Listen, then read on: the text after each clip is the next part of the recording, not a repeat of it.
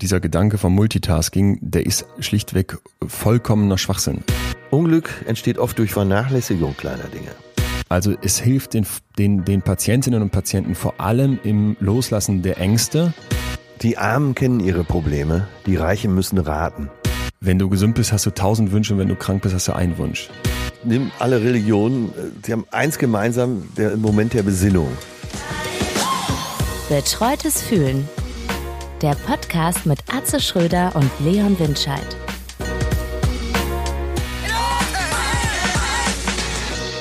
Ja, guten Morgen, Leon. Frisch, fromm, fröhlich, frei, frei sagte Tourenvater Jan immer. Das gilt mal heute so für mich gar nicht, weil äh, ich bin schon im Savoy Hotel Okay. in Köln und äh, praktischerweise bin ich einen Tag eher angereist, muss eigentlich erst äh, heute hier sein, weil mit Till zusammen im Autokino Mülheim aufgetreten wird. Und gestern Abend ist mein Stammtisch angereist, alle ins Savoy Hotel und dann Suizidversuch bis heute Morgen. Äh, okay, das heißt, die äh, überschwängliche Anfangsfloskel hier gerade war der, war der verzweifelte Versuch, dich äh, wieder nach vorne zu kicken, ja?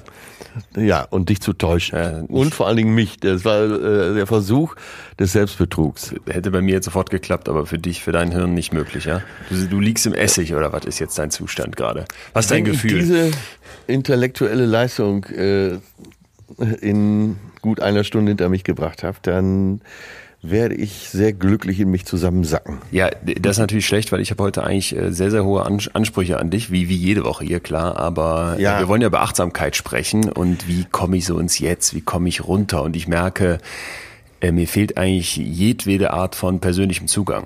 Und ich weiß ja aber von dir, Butter, äh, Flüssigbuttertrinker, dass du ja da äh, durchaus Tipps und Tricks hast. Deswegen bitte noch nicht, bitte noch nicht komplett hier in Katerstimmung verfallen. Wie fühlst du dich? Äh, glücklich enttäuscht. Gerade in diesem Moment. Wovon denn enttäuscht? Weil ich immer mal wiss- wissen wollte, was Achtsamkeit denn jetzt letztendlich wirklich ist. Ja. Ich habe mich natürlich auch noch mal wieder eingelesen, aber habe so an jeder Ecke gedacht, naja, Leon wird dir das gleich schon richtig erklären. Also du hoffst auf mich und ich auf dich. Das kann, das kann nur Genau. gut werden. Und aber das ist ja vielleicht gar keine schlechte Voraussetzung, äh, sich einem Thema äh, in, mit Zuhörern zu nähern. Warum nicht? Vielen Dank, dass ihr mich mit so vielen Nachrichten bombardiert habt, hätte ich fast gesagt. Ich habe mich sehr gefreut, weil da waren wirklich viele, äh, viele Ideen bei. Und wir können nachher vor allem, glaube ich, hier selber mal was äh, live ausprobieren. Deswegen Ja, traumhaft. wir müssen natürlich, äh, die Zuschriften gingen alle in eine Richtung, in ein Verständnis von Achtsamkeit. Und ich denke, wir sind ja noch nicht bei dem Thema, aber Wir müssen sehr genau hingucken.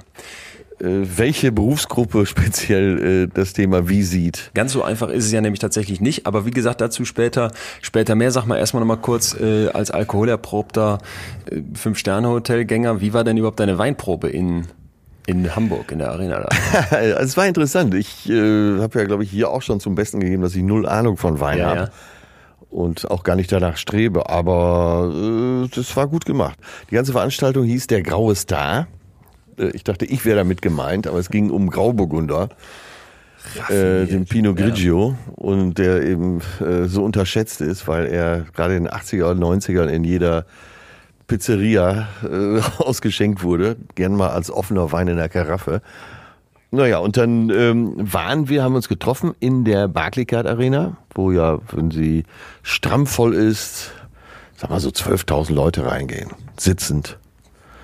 Und die war aber leer. Wir waren zu fünft, inklusive Ton und Kamera und äh, saßen da in dieser Halle und es wurden sechs Weine verkostet. Der äh, Herr Wolf, Sommelier und Inhaber der großen Weinhandlung äh, Wolfweine.de äh, hat so durch den durch das Programm geführt. Naja, und mein, mein Vorsatz war so ganz wie die großen Sommeliere nur anzutesten Wollte ich sagen, das, das hätte mich jetzt Zu schmecken, drauf rumzukauen. und dann äh, in den Eimer auszuspucken. Das, beim ersten Wein klappte das auch noch. Und äh, beim zweiten habe ich dann schon das ganze Glas ausgetrunken. Und ab der dritten Flasche, also beim dritten Wein, habe ich mir selber immer schon nachgeschenkt. Wieso war, Wieso war mir Und das so Abend- klar, als du hier noch großspurig behauptet hast, du machst wie die Profis schön ausspucken und willst ja ganz. Es war so klar. Okay, gut. Und der Abend endete wie? Ja, im totalen Chaos natürlich. Es ging dann zu Damario, das ist eine Pizzeria äh, auf St. Pauli. Äh, dann verlor sich die Spur so ein bisschen und ich wurde dann um elf im eigenen Bett wach. Aber, aber warst du denn der Einzige, der da so ein bisschen an Gas gegeben hat oder? Nö. Nee, haben alle mit. Nö, nö. Ja, du weißt ja, also ich habe zwar keine Ahnung von Wein, aber ich kann äh, Menschen durchaus begeistern. Und alle sprechen im Nachhinein von einem herrlichen Abend mit äh, schlimmen Folgen am nächsten Morgen. Ich, ich muss ja auch sagen, Weinpromo aus meiner Sicht, das ist so ein so ein, äh, eine Ausrede für ähm, gehobene Kreise, um sich zu besaufen im Endeffekt. Nichts, nichts anderes. schon, Wenn wir ja. ganz ehrlich Ja, sind, so ja. diese ganze drumherum. Du weißt ja am nächsten Tag auch nichts mehr, was waren jetzt nochmal die drei Rebsorten vom Champagner und was Ja, unterscheidet. das, es, es gibt da, glaube ich, wenige. Das ist so wie in der Formel 1. Äh, ne, da gibt's eben die entsprechenden Fahrer, Lewis Hamilton, Vettel und so weiter. Und auf deutschen Straßen äh, findet jeden Tag das statt, was so in den Köpfen der Fahrer abgeht. Äh, nämlich auch so, äh, ich will vorne sein, ich will der Erste sein. Trotzdem gibt's nur diese Handvoll Fahrer. Und so ist es, glaube ich, bei Weinen auch. Du brauchst einen erfahrenen Gaumen, du brauchst wirklich Fachkenntnis, du brauchst vor allen Dingen Training. Das ist sehr, sehr wichtig. Und trotzdem war es für mich als Nicht-Weinkenner sehr interessant, zwischen zwei Weinfachleuten zu sitzen und ähm, auch auf bestimmte Sachen hingewiesen zu werden. Und eben auch den einen gegen den anderen Wein, obwohl er von äh, einer Rebsorte ist, abzuwägen. Ja, das war schon toll. Und ich habe gelernt, das kann man sich wirklich schon mal merken, äh, wenn du das nächste Mal im teuren Restaurant bist, dass du einfach mal sagst, der Grauburgunder ist eine Mutation des Spätburgunders, also des Pinot Noir. Ich bin Ne, selten Grauburgunder, in so Pinot Grigio. aber äh, ja, ich werde dann nächstes Mal das machen Ja, und dann, wenn die mir den Wein servieren, werde ich den Trick von deinem Kumpel machen und so diesen sterbenden Schwan neben dem Tisch auf dem Boden wälzend. Ähm, Das hat dir gefallen, ja, das hat ne? mir sehr gut gefallen. Können wir auch mal zusammen machen. Ja, ich glaube, die würde ich sehr zutrauen, aber ich bin ja immer so eher der Reserviertere hier in unserer, äh, in unserem kleinen Gespann und habe das Gefühl, ich würde mich wahrscheinlich nicht trauen, obwohl ich es geil fände. Ja, wir machen das als Therapie bei dir, dass du dich dann endlich traust. Raffiniert. Konfrontation. Also, ja, wenn der Herr gut. Doktor sich in der Billigpizzeria am Boden wälzt, dann wissen wir, äh, wir haben eine neue Ebene Genau. Ich fange erreicht. erstmal mit mir am Hermannplatz im McDonalds an, da fällt das nicht so auf, da bin ich einer von vielen, wenn ich auf dem Boden mich wälze, wenn die Cola scheiße war, aber steigern uns dann ins, ins Berliner Mitte-Sterne-Restaurant. Ich hätte gerne einen Namen gesagt, aber wie gesagt, ich kenne keinen. Ja, das freut mich doch. Es klingt doch aber erstmal alles, du bist ja, ja gut, äh, bist du jetzt aber eigentlich ganz gut drauf dann. Ja, ich bin ganz gut drauf. Also es hörte sich schlimmer an, als es war. Äh, Es ging so lange ging es nicht. Ich kenne dich hier so meine, gut. Das haben wir alle raus. Meine, genau, meine Stammtischkumpels sind ja auch alle so mein Alter. Die, die ziehen auch schon mal Nebenluft an so einem Abend. Ja. Immerhin schläft noch keiner ein. Das ist ja das, ist das Minimalziel, was gestern erreicht werden konnte, dass alle wach blieben. Aber so ab halb zwei äh, gingen dann auch die ersten ins Bett. Das ist okay. So weit sind wir schon. Das ist okay. Ja, ja, ist okay. Nein. Heute Morgen beim Frühstück äh, habe ich mich gefreut, hab, bin dann direkt auf Mickey Beisenherz getroffen. Und der ist ja sehr diszipliniert. Er macht ja dreimal die Woche äh, den Podcast. Und zur Apokalypse gibt es Filterkaffee oder Apokalypse und Filterkaffee. So eine Art Presseschau mit seinen Worten, mit seinen blumigen, äh, oft druckreifen Sätzen. Dann macht er ja noch den Podcast mit zweimal die Woche mit Olli Polak zusammen. Dann macht er und dann weiter. hat er noch so einen Sport Ja, Fußball. Podcast. Okay. Ja, und äh, Mickey ist wirklich sehr diszipliniert. Der war gestern, äh, stieß er kurz dazu gestern Abend und sagte aber schon nach einer halben Stunde, Leute, ich muss mich vorbereiten auf meinen Podcast. Wahnsinn, ne? Ja. Und Du dachtest, was ist das denn für ein Idiot? Ich sauf hier weiter, morgen der Windscheid, der muss es wieder rausreiten. Dann gehe ich dahin, Ja, verkaufe. so ähnlich, so ähnlich. Und äh, es gibt eigentlich äh, zwei Leute, die das, die so fleißig sind. Und Das sind eben äh, Mickey Weisenherz und du Ja, klar. in meinem näheren Umfeld. Äh, und ich bewundere das. Ich war sogar heute Morgen um sechs für eine halbe Stunde wach und habe nur auf diesen Problem rumgekaut. Was hätte aus mir werden können, wenn ich so fokussiert und so fleißig wäre wie Beisenherz und äh, Windscheid. Ja, total. Ja. Ich will es gar nicht wissen, was dann noch, was dann noch alles aus dir hätte werden können. Ich bin gestern bei meiner Arbeit auf so eine Formel nochmal gestoßen von Angela Duckworth. Das ist eine Wissenschaftlerin, die sich seit Jahren so mit dem Thema auseinandersetzt, wann Menschen am Ball bleiben, ja, also wie man irgendwie Erfolg erreicht. Und die, deren, Ja. das sind zwei Formeln im Prinzip zusammengesetzt. Die erste ist, Talent mal bemühen ist Fähigkeit. Also irgendwas bringst du mit, ne? Aber dann geht's schon ums Bemühen, um überhaupt eine Fähigkeit aufzubauen. Und dann Fähigkeit ja. mal bemühen ist dann Erfolg. Und da siehst du, da kommt also zweimal, zweimal bemühen. Ja, genau, das ist auch aus meiner Sicht genau der Punkt. Du hast, äh, hast sofort das erkannt. Ist so furchtbar. Es ist so furchtbar. Das ist so furchtbar. Ja. ja aber das sagen die ganz klar. Ne? Es gibt also da wirklich äh, eine ganze Reihe von Untersuchungen. Ja. Klar, äh, ich würde jetzt, selbst egal wie viel ich übe, noch nach 30.000 Stunden im Schulorchester negativ auffallen. Aber vom Grundsatz her, Bob Dylan wurde ausgebuht am Anfang seiner Karriere. Hier Michael Jordan aus dem Highschool-Team der Basketballer ja. geschmissen ne? und so Sachen halt. Und wenn du in deinem Bereich des Talents, was es dir mit auf den Weg gegeben hat, an die Spitze möchtest, ja. musst du ackern. Aber ich glaube ja. auch, dass du so wie jemand bist. Und ich glaube, dass auch im Übrigen, ist psychologisch mal ganz interessant, dass du da mittlerweile, das haben wir ja hier auch schon öfter ausgearbeitet, äh, einfach weiter bist vom Grundsatz ja. her, das aber noch sehr, sehr, sehr in dir drin trägst. Das ist immer wieder meine Wahrnehmung. Du bist auch äh, sehr, sehr ehrgeizig davon getrieben, nicht zerfressen, würde ich sagen. Ich glaube, das warst du mal so, als du dann erzählt hast, wie heftig ihr da alles ja. Atze gedreht habt. Äh, aber mittlerweile ja. bist du da einen Schritt weiter gekommen. Wobei ich befürchten würde, dass das doch auch Spuren in dir hinterlassen hat, diese Zeit, als du so eine Kombi aus Mickey Beisenherz, äh, Hulk und weiß ich nicht wem äh, Spitzensportler warst. Oder? Äh, ich glaube ja. Ich glaube, das ist der Nagel auf den Kopf. Wenn ich so äh, gefühlt, wenn du irgendwas machst, was du gerne machst, dann hast du ja oft das Gefühl, es ist keine Arbeit. Ja. So ja. unser Podcast hier ja. zum Beispiel empfinde ich einfach nur angenehm und es bringt mich weiter, es bringt mir neue Gedanken. Ich freue mich drauf, dass wir zusammen aufnehmen. Und ich, wenn mir einer sagen würde, äh, ja, du hast doch heute schon gearbeitet, äh, müsste ich erstmal nachdenken. Ist das Arbeit? Für mich nicht. Nee. Ja, total. Und man empfindet das dann so. Ja, und dann natürlich das Imposto-Syndrom, dass man immer denkt, man kann nichts. Das Hochstapler. Und irgendwann. Dieser Hochstapler-Gedanke, ne? Ja. Irgendwann wird man schon auffallen. Und dann fliegt man auf. Was, was mache ich eigentlich auf dieser Bühne? Hier dürfte ich doch gar nicht stehen. Also, äh, ja, du hast halt einerseits den, den Typen, der sagt, ich, ich mache mich besser, als ich bin. Und andererseits hast du Typen, die denken, okay, ich bin, ich bin, bin ja, es ist ja, oder die sind eigentlich ganz gut und haben dann die ganze Zeit die Sorge, ey, so bin ich in Wirklichkeit ja. nicht. Das finde ja. ich, äh, finde ich, das, da sollten wir hier, da werde ich nochmal was zu, zu raus, rauskristallisieren für dich und mitbringen. Dann nimm mal einen Stift, weil ich habe auch noch einen interessanten Beitrag, der mir gerade einfällt. Und zwar der Klaus-Jürgen Wusso, der Schauspieler Klaus-Jürgen Wusso, hat ja lange den Professor Brinkmann in der Schwarzwaldklinik gespielt. Ne? Klar. Äh, äh Staffeln, nicht, Staffeln geguckt habe ich, ja. Immer dienstags abends, ne, 19 Uhr, WDR. Auf jeden Fall, Klaus-Jürgen Wusso wurde dann auch in Baden-Baden in der Fußgängerzone gerne mal angesprochen von Zuschauern mir tut's hier immer so weh, können Sie mal gucken, was könnte das denn sein Ach, und so. Also ja, wurde geil. als Arzt wahrgenommen.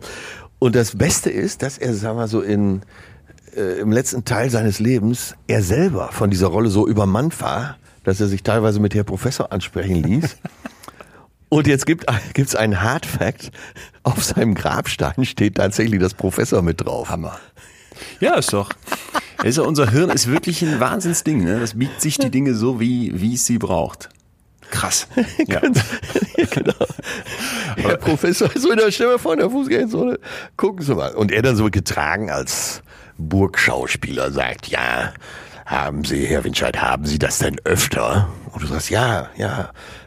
Und dann sagt er nur, ja, dann haben Sie das jetzt wieder. So als Diagnose. nee, ich finde das gut. Ich glaube auch, dass man sich da unglaublich in Sachen reinsteigern kann, wenn du so, wenn du so ewig äh, ewig da drin hängst. Naja. Self-fulfilling prophecy. Ja, Aber äh, sag mal, zehn Staffel Schwarzwaldklinik sind dann doch kein Medizinstudium. Muss man einfach realistisch mal dazu sagen. Ne? Nee, das stimmt. Naja, sehr interessante Gedanken. Äh, das geht schon in den Bereich Autosuggestion, also quasi sich einzubilden, man wäre Professor der Medizin. Wunderbar. Ja, äh, jetzt eben die wichtige Frage an diesen wunderschönen Tag.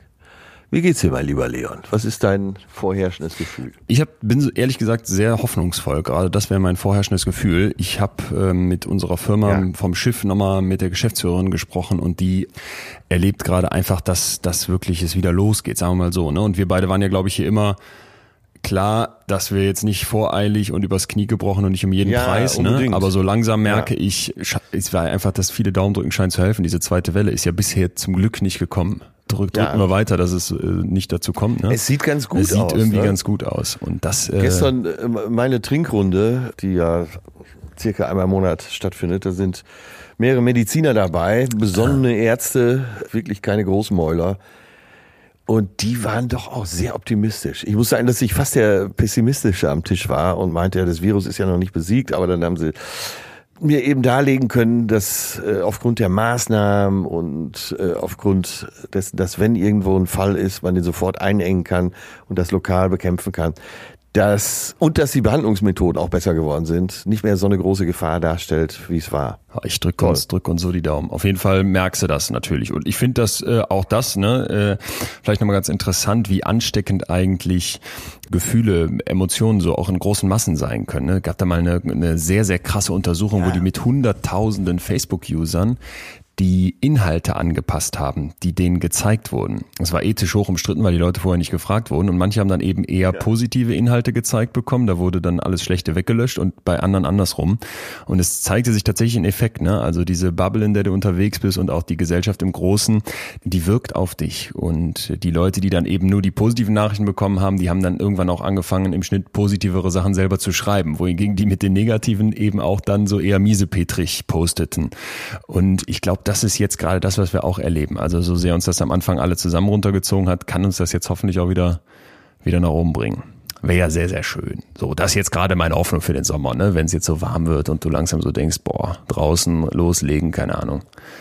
Ja. Aber hast du denn äh, letzte Woche das neueste Elaborat unseres veganen Kochs gelesen. Ja, ich habe es gespeichert und war, ich habe wirklich gedacht, es kann nicht wahr sein. Vor allem, wo du so dachtest, in dem Moment, wenn du da noch, äh, ja, was heißt dran glaubst, dran glauben kann ich ja kaum noch sagen, aber wenn du dir das noch reinziehst und denkst, das passt für mich, da würde ich, ja, da würd ja. ich wirklich sagen, ey, mach dir, mach dir Gedanken und zwar große, ne? Also mehr so auch nach dem Motto, geh, geh irgendwo hin, hol dir einen Arzt, äh, weiß ich nicht.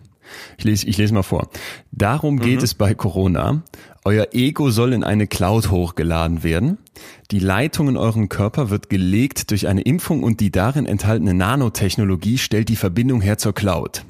Ihr sollt ungefragt unsterblich werden, damit ihr in dieser materiellen Welt verfangen bleibt und niemals euren Seelenfrieden bekommen könnt, niemals zu Gott kommen könnt. Das ist Satans Plan. Ja. Also, ich weiß ich nicht. Weil, also, unsere Oma hätte gesagt, den holen sie ab. Wäre, wäre gut, wäre gut.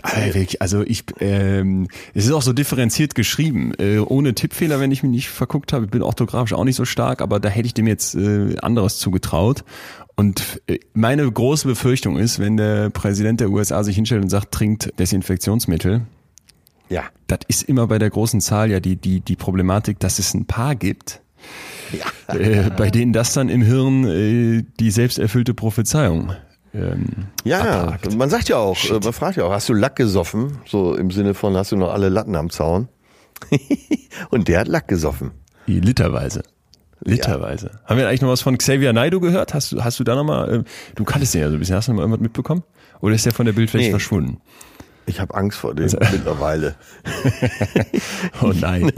Ich möchte nie mit denen in einem Raum sein. Ja, so die letzten äh, Äußerungen von ihm, die er dann gefilmt hat, das sah ja alles so aus, als würde Herbert Knebel sein neues Programm präsentieren. Ne? Wahnsinnig. Ne? Ja. Wahnsinnig. Naja. Ja, schön, aber da, aber da geht's uns doch beiden gut. Ich darf noch kurz erzählen, dass ich in Berlin jetzt eine Mitbewohnerin auf Probe hab. Also ich kenne die schon. Ah.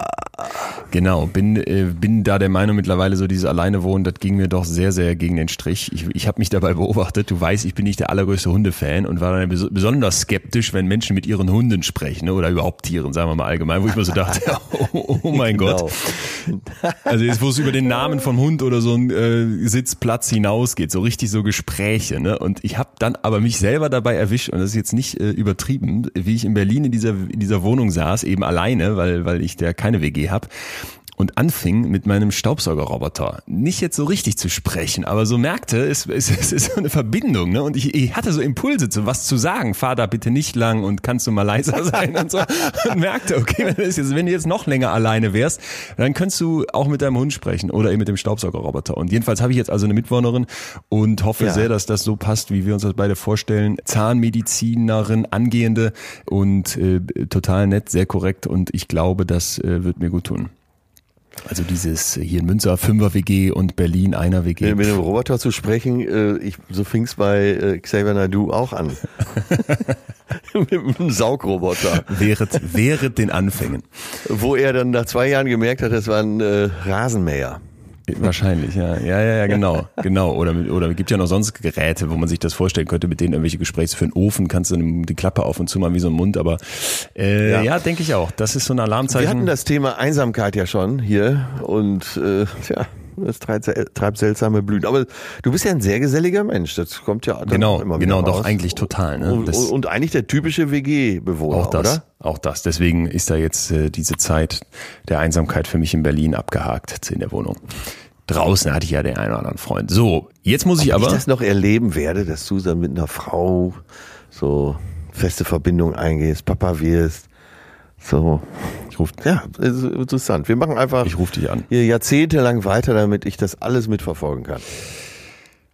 Mir hat jemand geschrieben, als ich darum bat, so dieses äh, Thema Achtsamkeit äh, mal mit Inhalt zu füllen, weil ich ja gesagt habe, ne, ich habe überhaupt keinen Ja. persönlichen Zugang. Also wissenschaftlich äh, habe ich mich schon öfter damit auseinandergesetzt und habe sehr, sehr krasse Sachen äh, auch für heute vorbereitet, wo du wirklich denkst, okay, da verbindet vielleicht jemand wie ich, der ganz, ganz früher mal so erst dachte, esoterisch, ne, und irgendwie so so komisch angehaucht und alles mit Blümchen und Quatsch Ja, und sowas. ja. Er verbindet dann Das nichts ist die mit Wissenschaft mit. landläufige äh, Auffassung auch von So. Achtsamkeit. Ne? Und das äh, wollen wir heute mal auf den Kopf stellen, dieses Verständnis. Aber ich wollte eben Ja. von einer, von einer Zuschrift berichten. Da hat mir jemand geschrieben, erinnert euch noch, als Atze von seinem Moment im Wald erzählt hat, ne? also alle Layer übereinander lagen. Ja. Und das sei doch nach dem Verständnis dieser Person Achtsamkeit gewesen. Und ich erinnere mich genau an den Moment. Weißt du, du hattest erzählt, dass du da Ja. spazieren warst und dann plötzlich, das war in der Folge Rausch, so richtig da reingezogen wurdest in dieses, ja, in diesen Moment, in dieses Erleben. Ja, genau. Hast du das, hast du das Gefühl, dass du da, dass dir das regelmäßig gelingt, so diesen Zustand herzustellen? Ja, ich arbeite da auch dran und äh, so im Rahmen unserer beider, Ent, ich benutze das böse Wort wieder, Entschleunigung des Lebens, äh, versuche ich morgens halt bei mir zu sein, achtsam zu sein. Jetzt habe ich das Wort leider schon gesagt, äh, bitte noch nicht als Definition verstehen.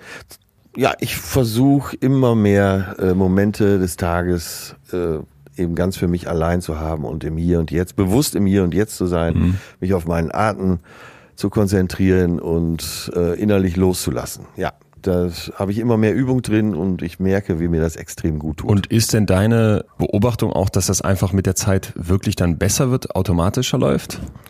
Ja, das ist so, ganz klar. Ich habe ja vor langer Zeit, vor über zehn Jahren mit transzendentaler Meditation angefangen. Klingt schlimm, aber ist somit die leichteste Meditationsform. Und es ist wirklich so, je länger man das macht, desto einfacher gelingt es. Was war denn damals der Impuls für dich zu sagen, das brauche ich jetzt? Äh, das- es war alles zu viel. Ich habe gedacht, ich werde verrückt. Das waren die Zeiten, wo ich 300 Jobs im Jahr gemacht habe, wo äh, so ein Atze-Hype auch da war. Die Serie lief, die Tour lief wie verrückt mit 180 Terminen im Jahr.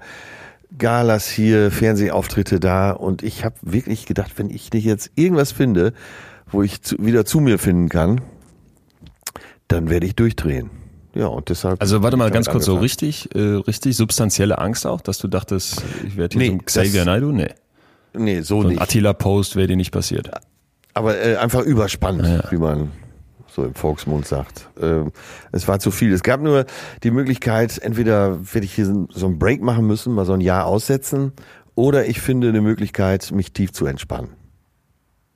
Ja, also im Sinne von, du biegst dich ganz krass dann da in diesem Job in die eine Richtung und brauchst dann die, die das Loslassen wieder, wie so eine Metallstange, die dann mal wieder locker gelassen wird, die nicht mehr auf Druck ist, in die andere Richtung. Ja, wenn man es mal so mechanisch ausdrücken will. Äh, aber wenn du Inseln am Tag finden kannst, wo du wirklich mal so in dich abtauchen kannst. Bei der TM Transzendental Meditation sagt man, man, man lässt sich fallen. Und wenn man Übung hat, ist das wie so ein, wie so ein Fahrstuhl, der abstürzt, Gefühl. Man sackt so durch, man schläft aber nicht, man sackt durch und ist so für vielleicht Millisekunden so in der absoluten Stille in sich. Und man kommt sofort wieder hoch und nimmt aber immer so ein Eimerchen Glück mit an die Oberfläche. Anders kann ich das nicht beschreiben. Und das ist wirklich so toll, wie sich's anhört. Äh, ja, und beschert mir sehr viel glückliche Empfindung in meinem Leben. Erinnerst du dich dann noch so an das erste Mal, als du das gemacht hast? Ja, das, ich habe mich ja richtig in diese Technik einweisen lassen mit einer äh, Lehrerin, TM-Lehrerin in Bochum, Bettina Winde, die das toll gemacht hat. Und dann äh, das ist wie so, wie so eine Art Weihe. Es ist, äh, also für Nicht-Esoteriker ruft das vielleicht so ein bisschen Kopfschütteln hervor, aber äh, ich habe mich da voll drauf eingelassen und dann kriegt man eben ein Mantra, was einem dann selber gehört, was man auch keinem erzählt. Und äh, am Anfang, man macht so Viertelstunde, 20 Minuten eine Sitzung. Mal ganz kurz, das und Mantra abends. heißt dann irgendwie so, du hast einen Gedanken, um den es jetzt dabei geht, oder? Ein Thema. Ich habe ein Wort, Ein äh, was ich, äh, mittlerweile brauche ich das gar nicht ja, mehr dann so. darfst du uns verraten dann, oder ist es immer noch geil? Äh, nee, darf ich Okay. nicht verraten. Ja. Und äh, mittlerweile habe ich das gar nicht mehr bewusst äh, vor mir, sondern es zieht einfach so durch die Hirnrinde. Naja, und am Anfang ist es schwer, einfach mal 20 Minuten still zu sitzen und zu versuchen, äh, die Gedanken vorüberziehen zu lassen wie Wolken Mhm. und keinen festzuhalten. Aber es ist tatsächlich so, je länger man das macht, desto einfacher wird's und desto tiefer kommt man auch runter. Und hast du das dann mal so erlebt? Also ich, ich stelle mir das tatsächlich wie eine sehr wilde Zeit vor. Es ist ganz witzig, dass wir gerade zu dem Punkt von, von eben, äh, vom, vom Start hier zurückkommen irgendwie, ne? So dass man bei dir den Eindruck hat, da gab es auch mal diese ganz heftige, überspannte Zeit, wo du auch dann gerannt, gemacht, Ja. getan hast. Hast du dann das Gefühl, wenn man dann so richtig in sich eintaucht, wenn man dann sich wirklich so hundertprozentig konzentriert, dass da nicht auch sehr unangenehme Sachen dann zum Vorschein kommen können? Oder irgendwie, dass das auch eine schmerzhafte Erfahrung sein kann? Ich, Äh, naja, wir sind ja jetzt schon fast beim äh, Thema, bei unserem Wort Achtsamkeit.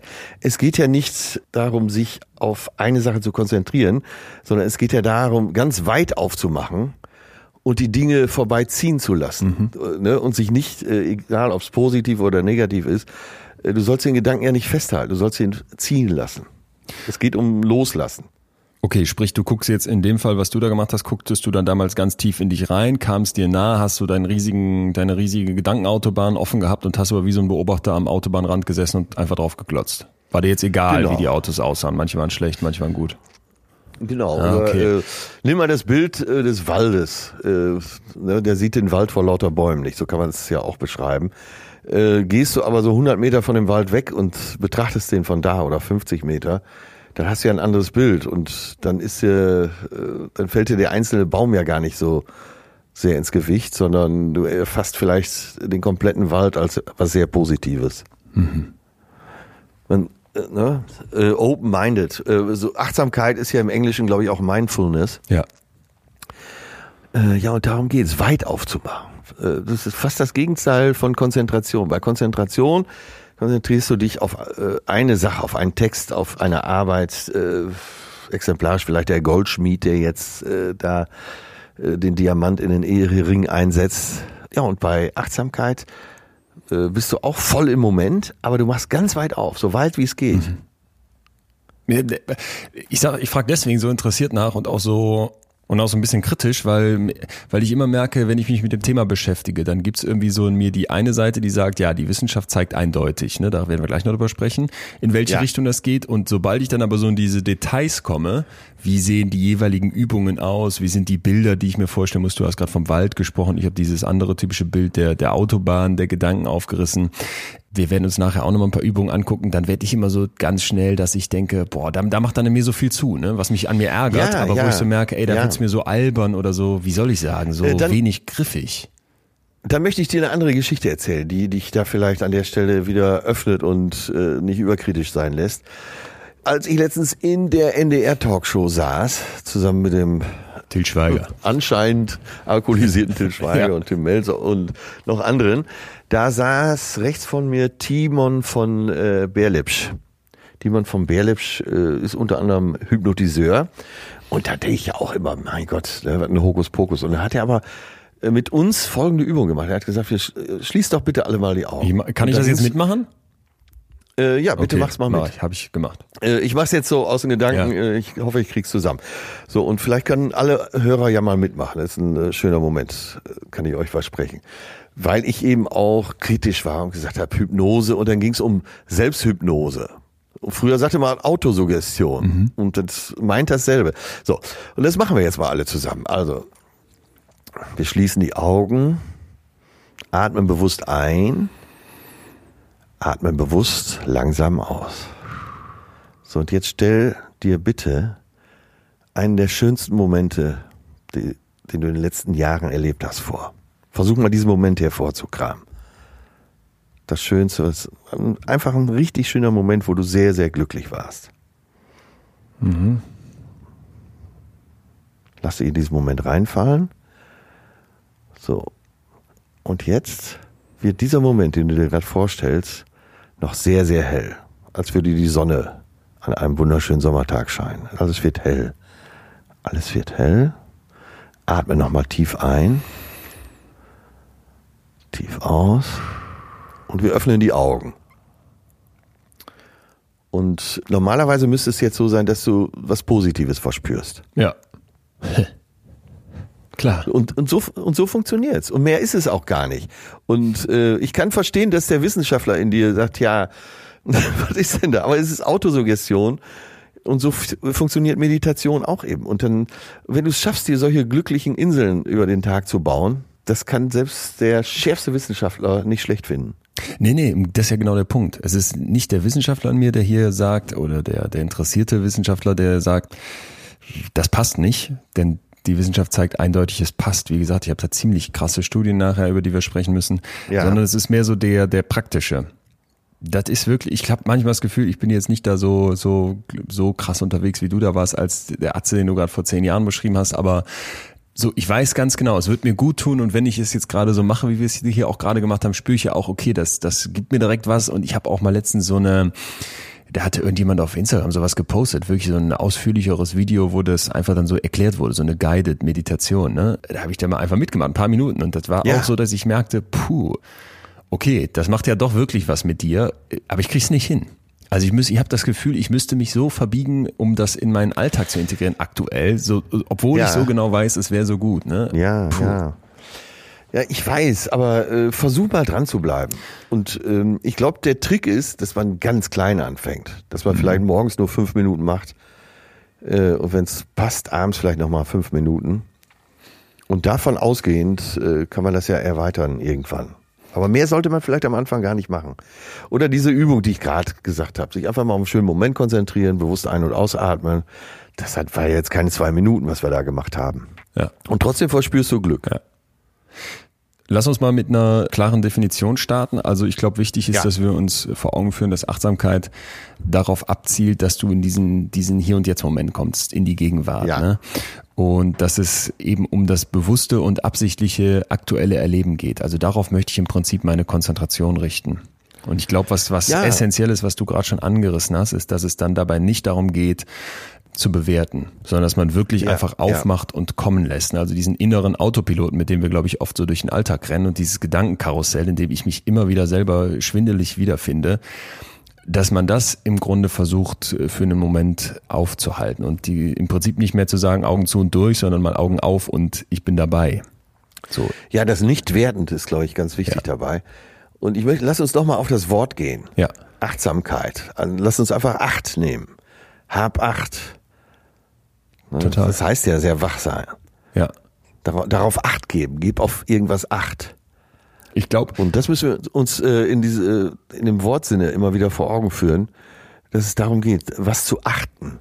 Ich glaube auch, wo man, wo man so sehr stark zu neigt, und das ist das eben, was dem natürlich im Weg steht, beziehungsweise wo das gegenwirken möchte, dieses, dieser Ansatz, dass du eben permanent bewertest. Ne? Ich meine, ja, haben wir auch schon darüber gesprochen beim Thema Neid, dass du da auch wieder gelassener bist und ich persönlich eben merke, boah, ich bewerte ganz schnell. Ne? Ich sehe irgendwen und bewerte das. Ich nehme irgendeine Kom Kommunikation zwischen mir und jemand anderem wahr und bewerte das und sortiere ein und versuche zu verstehen. Und das ist ja. natürlich auch ein, ja. ein wichtiger Mechanismus im Miteinander. Wenn du jetzt indifferent durch die Gegend rennst, dann verkommt das ja alles, was du tust, zu so einer Art Einheitsbrei. Deswegen klar, du musst ja. sortieren, du musst Entscheidungen treffen, du musst bewerten, war der jetzt nett zu mir oder war der gerade ein Arschloch? Aber genau, ist ja auch ein Überlebens äh, ja genau nicht nur Konzept, sondern äh, ist überlebensnotwendig, ja. Genau, nur was einfach ein Riesenproblem ist, wenn man sich so anguckt, wie wie wir dann auch mit uns selber umgehen, dass wir Dinge bewerten, die im Prinzip, ja, das wäre so wie der Streit darüber, ob Spinat schmeckt oder nicht. Ne? Ähm, ja. Ein schmeckt er dem anderen nicht. Und wenn ich jetzt sage, okay, ich bewerte jetzt meine Ängste und ich bewerte jetzt eine Wut, die in mir aufkommt und ich bewerte jetzt meine Freude, die ich gerade verspüre, weil ich XY tue, dann mache ich im Prinzip etwas mit meinen Emotionen und mit meiner Gefühlswelt, wo ich einen, einen, mich einem großen Risiko aussetze, weil ich nicht mehr hinnehme, was da einfach kommt und dann schnell dazu tendieren könnte, dass Ja. ich sage, okay, das, was ich da fühle, das gefällt mir nicht. Diese Langeweile jetzt gerade, wo, was soll das denn? Es stört mich hier. Ich muss jetzt Netflix anschmeißen, ich muss jetzt irgendwas datteln. Diese Wut, um Gottes Willen, die dürfte ich jetzt hier, ich darf ja jetzt hier nicht im Business-Meeting auf den Tisch hauen, die muss ich jetzt runterschlucken, haben wir letzte Woche drüber gesprochen. Und ich glaube, diese Momente, das ist dann so wirklich wie der, wie der Fußball, den du beim, beim, im Schwimmbad unter Wasser drückst, ne? Je tiefer du den drückst, umso krasser wird der dann irgendwann an die Oberfläche äh, Schönes platzen. Bild, schönes Bild. So, und da dann halt wirklich zu sagen, ey, ich gewinne dieses, dieses Gewahrsam, ich, ich erstelle dieses Achtsamsein, das ist, das ist, finde ich, echt der Ansatz. Und ich bin über ein, ein Bild gestoßen, was mir sehr gut gefallen hat. Ein alter Zen-Meister wird gefragt von seinem Schüler, woran erkennt man denn einen erleuchteten Menschen? ne? Und dann sagt er, er isst, wenn er isst, er geht, wenn er geht und er schläft, wenn er schläft. Und das hat mal auch Oprah Winfrey übrigens als ihr großes Erfolgsrezept gesagt. Wenn, was, was, was macht sie aus, dass sie 100%ig bei den Dingen ist? Ne? Und Ja, das ja. erlebe ich bei mir immer wieder. No, mache ich falsch. Ich mache dann, also vielleicht nochmal kurz zum Thema Podcasts, ne, ist für mich so ein, eigentlich ein Paradebeispiel. Ich mache dann irgendwas und denke mir, ja, jetzt hier kannst du ja parallel die Zeit, während du im Garten irgendwie das Laub äh, zusammenkehrst, noch Ja. nutzen, um dir einen SWR 2 Wissen Podcast reinzuziehen. Hast du noch was gelernt Ja. in dieser Zeit, ne? Ja, ja, So, und ja. den höre ich mir dann mit 1,facher Geschwindigkeit an und äh, denke, boah, wieder mal effizient hier Laub gekehrt, den Podcast gehört und auch noch Sonne getankt. Mensch, du hast deinem Körper was Gutes getan, du hast das Haus gepflegt und du hast auch noch was gelernt. Äh, Wahnsinn, was für ein Scheiß. Ja, natürlich. So ging es mir gestern äh, im ICE von Hamburg nach Köln. Ähm, hatte mir den Spiegel gekauft, hatte mir die Süddeutsche noch gekauft, hatte mehrere Podcasts mir runtergeladen. Ich war absolut hochmunitioniert und habe dann den ersten Podcast durchgehört. Und dann habe ich irgendwann gedacht, sag mal, bist du eigentlich bescheuert? Jetzt bleibst du einfach mal sitzen und schaust mal aus dem Zug raus, was da draußen so los ist. Schau dir die Landschaft an, die vorbeizieht.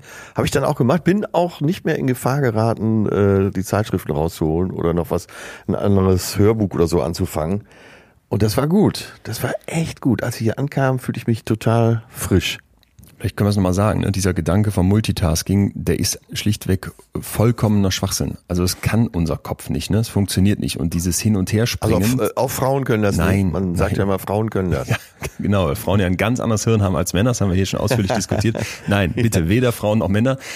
Es geht nicht. Und dieses Hin- und Her-Switchen kostet dich dann eher Energie, weil du dich ja immer wieder neu reinfinden musst. Ne? Und das, Ja. das produziert im Prinzip zwingend äh, Fehler und Stress. Und ich glaube, das ist einfach ein, ein, ein krasser Trugschluss. Und ich merke das auch zum Beispiel, wenn ich so in der, im Umgang mit meiner Zeit halt feststelle, dass irgendwie eine Lücke entsteht im Laufe des Tages. So, denn gerade eben, äh, bevor wir hier angefangen haben, hatte ich mir dann noch die Zähne geputzt und merkt, jetzt hast du noch irgendwie 20 Minuten Zeit.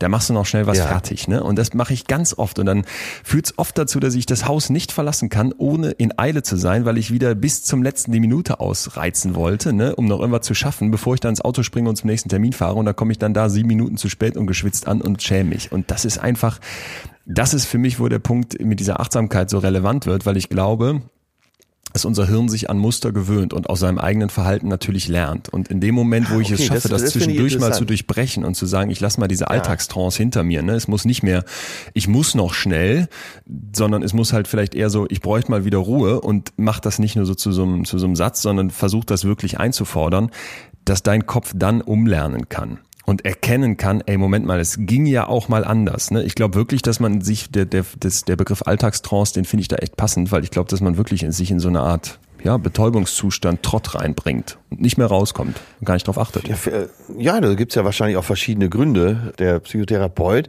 wird jetzt vielleicht bei dir erkennen oder auch bei mir, dass ich versuche, was wegzudrücken dadurch. Dass ich keine Zeit habe, über mein Elend nachzudenken. Um das mal so krass zu Das sagen. war das. Das war das, was ich eben bei dir fragen wollte. Ob du dann gesagt hast, ey, das hat sich erstmal auch nur gut angefühlt, weil ich jetzt erwartet hätte, dass du dann in deiner, in deiner Wahnsinnsphase da damals, wenn du ehrlich zu dir wärst, auch eine ganze Reihe von Elend hättest in dir finden können.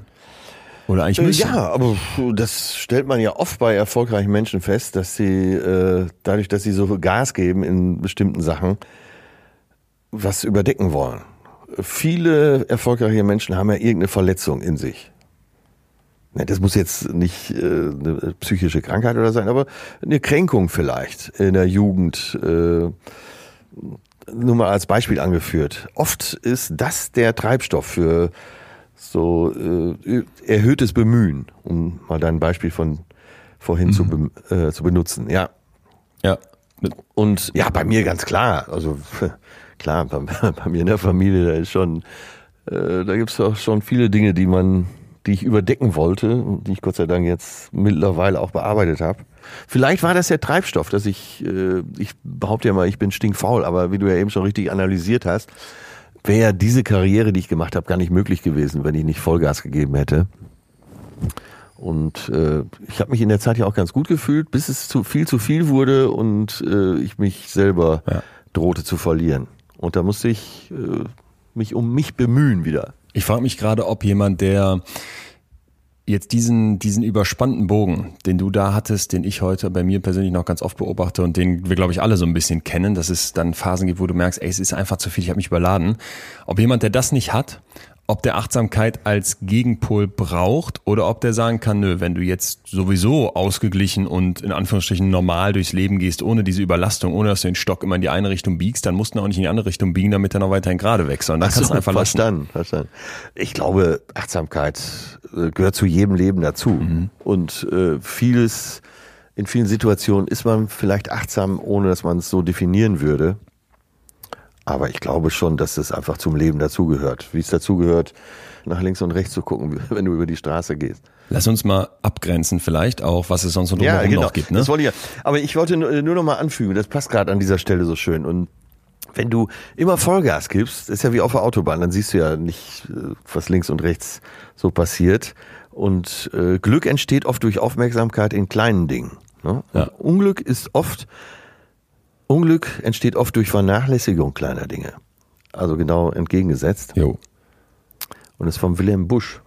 Ich, hab, ich muss auch sagen, als du das eben gesagt hattest, ähm, bei unserer kleinen Übung, stell dir jetzt mal einen total glücklichen Moment der letzten Jahre vor. So als erstes kam so dieses Weltmillionär-Ding mit dem ganzen Konfetti-Regen, ja. wo du so dachtest, boah, jo, die ganze Kohle. Aber Ehrlich gesagt, da kam gar nicht so, sprang gar nicht der Funke über, habe ich sofort gemerkt, ne? Sondern ja, ich habe ja. mir dann mehr, es ist ein bisschen diffuser geworden, das Bild. Es war mehr so dieses hier mit den Jungs aus der WG was machen, Sommer draußen ja. im Restaurant sitzen und äh, das, das löst viel, viel mehr aus. Das glaube ich auch.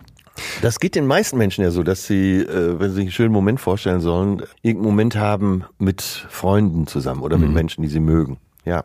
Lass uns mal so ein bisschen abgrenzen vielleicht, weil wir haben ja schon eine ganze Reihe von Begriffen genau. gehabt. Uns hatte jemand geschrieben, fand ich ganz gut, versuche mich an Meditation, aber es ist so schwer, das Gedankenego auszuschalten. Wenn du es aber mal schaffst, ist es befreiend und entspannend zugleich und danach hast du die besten Ideen. Pünktchen, Pünktchen, Pünktchen. Kiffen ist wahrscheinlich ähnlich, nur teurer. ähm, das, das fand ich ganz gut so als Einstieg, um mal klar, klarzustellen. Bei Achtsamkeit geht es nicht darum, jetzt einfach zu entspannen, ne, sondern es geht darum, dass du tatsächlich deine Gedanken im, im Grunde einsetzt, in eine Richtung bringst, um, um, um das wahr, um etwas wahrzunehmen, ne? um etwas mal ja. zu spüren. Das ist aber jetzt nicht unbedingt einfach pauschal eine angenehme Erfahrung, vor allem am Anfang. Wohingegen jetzt bei Entspannungstechniken ja, ja. du ja eben wirklich guckst mit zum Beispiel progressiver Muskelentspannung ne? oder autogenem Training, dass du ja, dass du die Anspannung los wirst. Und Kiffen, das würde ich hier auch so, so, so verführerisch das jetzt vielleicht ist, dass das irgendwie in einen Topf ja. geschmissen wird. Das ist ja mehr so ein Sedieren. Das ist ja im Grunde das genau. Gegenteil von Achtsamkeit, weil du diese Sinneswahrnehmung betäubst. Genau, bei Achtsamkeit geht es darauf, deine Sinne weit zu öffnen, ohne zu werten. Und dieses Nicht-Werten sind eben dann die Gedanken, die einfach vorbeiziehen wie Wolken. Und äh, beim Kiffen, genau, da betäubst du dich, du entspannst auch, aber nur dadurch, dass du äh, die Welt wegdrückst. Das ist Eskapismus. Ja. ja.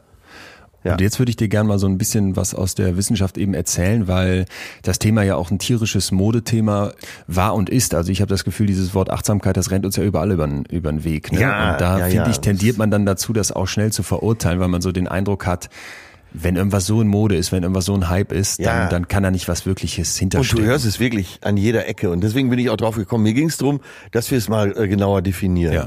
So, und Ja. Ich glaube, dass wenn man sich dann eben jetzt mittlerweile die zahlreichen Studien anguckt, die es gibt, dann habe ich hier ja schon mal davon sogenannten Meta-Analysen erzählt, ne, wo im Prinzip ganz viele Studien zusammengefasst werden und zu gucken, Ja, ja. nicht wie wirkt es jetzt bei der einen, bei der einen Untersuchung in Frankreich mit 400 Leuten und bei der anderen mit 70 in Deutschland, da war es ganz anders, sondern dass du im Prinzip die Effekte, die dort gefunden werden, zusammenpackst. Das ist im Grunde der Gedanke einer Meta-Analyse und Ja. dann noch nachguckst, hey, was verbindet denn vielleicht bestimmte Leute, die daran teilgenommen haben? Also wenn ich jetzt dann am Ende nicht mehr 200 Leute habe, sondern 20.000, die in dieser Studie waren, war das bei den Frauen ein anderer Effekt als bei den Männern mal als Beispiel. So und es gibt eine ganze Reihe von Meta-Analysen zum Thema Achtsamkeitsinterventionen, vor allem Ja. dieser achtsamkeitsbasierten Stressreduktion. ne? Das ist ein Training, was können Ja, wir gleich nochmal ja. sprechen, so der Klassiker. Und Ja, und Traum und Trauma. Genau, genau. Und sehr, sehr, sehr, sehr, sehr deutlich, sehr robust positive Effekte. Das möchte ich einfach mal einmal klarstellen. Also wir haben wirklich von tausenden Menschen, die die umfragen und zum Teil eben auch genau wie es sich gehört mit kontrollierten Gruppen. Das heißt, ich habe eine Gruppe, die bekommt die Behandlung, die andere Gruppe bekommt sie nur in Aussicht gestellt in ein paar Monaten, um eben irgendwelche Effekte auszusortieren, die vielleicht alleine dadurch entstehen, dass ich irgendwie behandelt werde. Ähm, und verschiedenste Methodiken, verschiedenste Länder und auch verschiedenste Themenbereiche. Und ich habe mal eine rausgepickt zum Thema Krebs. Ja. Weil man kann sich, glaube ich, vorstellen, wird der, werden die meisten schon mal irgendwie im Umfeld gehabt haben, wenn ein Mensch die Krebsdiagnose bekommt, was das für einen, für einen Tiefschlag für die Psyche ist. Ne? Und so um die 20 bis 25 Prozent der der Krebspatienten, da geht man davon aus, dass sie dann auch tatsächlich eine, eine, eine depressive Phase, eine sogenannte Major Depression Ja. erleben. Und Du bist ja auch plötzlich Opfer, wenn man das so sagen darf. ja, genau, total. Also du wirst ja wirklich komplett angegriffen von, von allen Belangen, aber eben vor allem auch psychisch. Ich glaube, das ist eben ein ganz wichtiger Punkt, ne? weil du im Grunde plötzlich mit einer, mit einer Situation da stehst, wo dir die Macht fehlt, wo dir die Kontrolle fehlt, wo du mit, mit ganz neuen Gedanken klarkommen musst, wie geht mein Partner, Ja. wie geht mein Umfeld mit mir um. So, und dann sind die eben hingegangen und haben im Prinzip sich angeguckt, wie wirkt jetzt dieses Mindfulness-Based Stress Reduction Programm, also diese achtsamkeitsbasierte Stressreduktion auf die, Ja. auf die Betroffenen. Und wichtig hier, dass es vor allem sich ähm, in den Studien, die es dazu gibt, ähm, um Frauen handelt mit Brustkrebs. Also es ist schon eine gewisse Vorauswahl, wobei das nicht exklusiv war jetzt dieses Thema. Ja. Die psychischen Auswirkungen sind massiv. Also es hilft den, den, den Patientinnen und Patienten vor allem im Loslassen der Ängste, in der Reduktion des Stresses, den wir uns auch vorstellen können, der entsteht, und in der Müdigkeit, die so durch diese ja, schweren Behandlungen zum Teil und Ja. natürlich auch das psychische Aufreiben entstehen können. Das heißt, Schlafstörungen gehen runter und so die ge generelle Stimmung wird positiver getönt. Und ich finde, das ist einfach ein ganz, ganz, ganz wichtiger Aspekt. Und Es gab noch eine andere Untersuchung, das ist jetzt eine Einzeluntersuchung, aber fand ich auch ziemlich krass mit Multiple Sklerose-Patienten, wo die zeigen konnten, dass die natürlich auch oft unter Ängsten, unter depressiven Phasen und unter einer chronischen Müdigkeit leiden und dass dort das wirklich drastisch nachgelassen hat im Vergleich zu einer Kontrollgruppe nach acht Monaten. Also es wurde auch über eine lange Zeit kontrolliert. So, und ich Ja, finde einfach diese Idee zu sagen, du beginnst dein Leben dann anders zu sehen, nicht mehr so dominiert von der Krankheit, ne, sondern dass du wirklich sagst, ich, ich muss gar nicht auf die großen Ereignisse hoffen, die ich noch irgendwie erleben kann oder die mir hier durch den Tag helfen, sondern es können wirklich Kleinigkeiten sein, spazieren gehen, Sonnenuntergang oder ähnliches, Ja. dass du darauf einen neuen Blick bekommst. So. Ja. Von außen total schwer vorzustellen, ne? aber das ist einfach, glaube ich, Wissenschaft, wenn du dann die riesigen Datensätze siehst und die zusammengefassten Studien und die so ein klares Bild zeichnen, dann habe ich auch nicht mehr viele Fragen. Und dann mache ich von mir, Ja. von meiner Warte aus einen Haken hinter und sage, top, dann muss es, ist es gut. Ja, das ist ja auch gut. Und man, kann, man weiß ja, wer noch keine schwere Krankheit hatte, Gott sei Dank, äh, kann sich ja vorstellen, sobald du was hast, äh, ändert sich ja dein ganzes Leben, weil es dreht sich alles nur noch darum. Ne, Der Ja. Kranke will gesund, das ist sein einziger Wunsch in dem Moment. Ne, Und wenn du gesund bist, hast du tausend Wünsche. Ja. Ja, und dann kann man sich vorstellen, wie sehr da die Einstellung dazu auch ändern muss. Das ist eigentlich echt gut. Den Satz muss ich gerade nochmal nachhallen lassen. Wenn du, wenn du gesund bist, hast du tausend Wünsche und wenn du krank bist, hast du einen Wunsch. Das ist echt, äh, ja, macht man sich nicht klar so. Nimmt man so für selbstverständlich, wenn du gesund bist Ja. und hast deine vielen Ideen. Ja. Dazu passt eine Stelle, die habe ich gelesen bei Robert Seethaler, Ein ganzes Leben. Tolles Buch übrigens. Da, da geht es auch darum, dass jemand, ein, also der Protagonist in dem Buch hat immer nur Pech. Er hat ein Leben lang nur Pech, freut sich dann aber mit Mitte 70 trotzdem, dass er überhaupt so alt geworden ist und dass er äh, obwohl seine Frau relativ früh gestorben ist, ich glaube nach einem Jahr Ehe schon, dass er die Liebe kennengelernt hat. Er ist einfach dankbar für das Leben. Und dann fällt irgendwann der Satz, und den habe ich mir echt hinter die Löffel geschrieben, die Armen kennen ihre Probleme, die Reichen müssen raten. Ähm, Ja. Ja. Hat jetzt nicht hundertprozentig was mit dem Thema zu tun, aber der passt trotzdem jetzt so schön hier rein. Ja. Ja. Ey, finde ich gut.